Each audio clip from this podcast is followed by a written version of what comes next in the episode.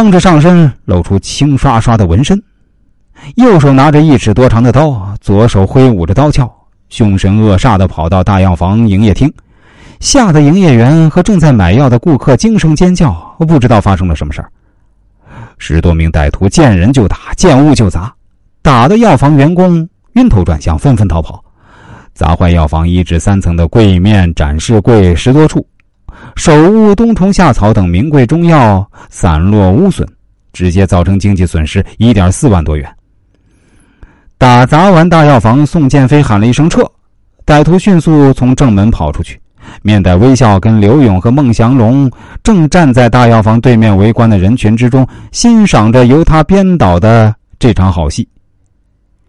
七年前的酒吧枪战，刘勇不惜亲自赤膊上阵枪击民警。如今的刘勇，无论身份和地位都已经变了，已经由一个普通的小业主变成了巨商。这样动刀动枪的事儿，无需他再出面，只要在幕后策划指挥就可以了。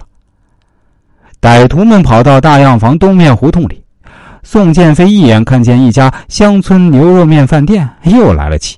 原来，这家饭店也是拆迁单位，店主对拆迁补偿费不满意，要求追加。宋建飞想，要的那都是刘勇的钱，不能给他。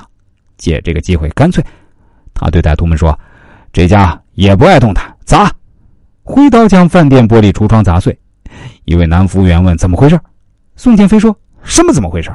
上去就是一刀。”其余歹徒冲进饭店，将桌椅板凳、油盐酱醋砸了个稀里哗啦。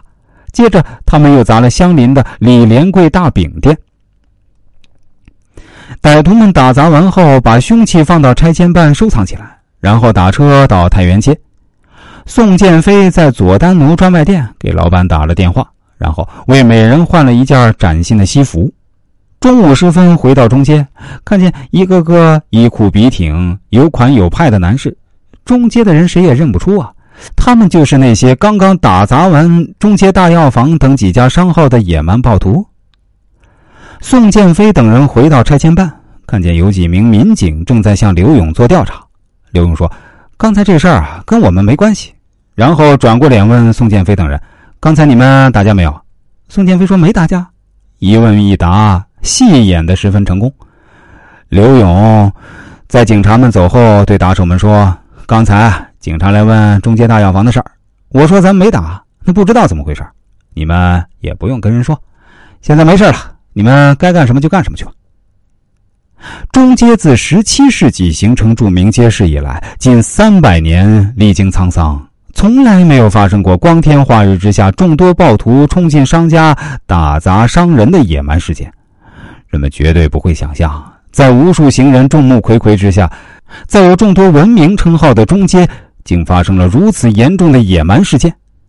五幺四中街暴力打砸案件震惊了沈城市民。五月十七日，《辽沈晚报》刊登了一篇该报记者写的消息：中街大药房白日遭遇歹徒。消息中提到，案发前半小时，药房后院曾发生拆迁工人打砸药房事件。刘勇看到这篇消息，暗自吃了一惊。明眼人一看就会想到，一向安分守己的中街大药房面临拆迁，朝夕不保，恨不得抓紧时间多卖点尚存的药品，以减少损失，哪还敢招惹是非呢？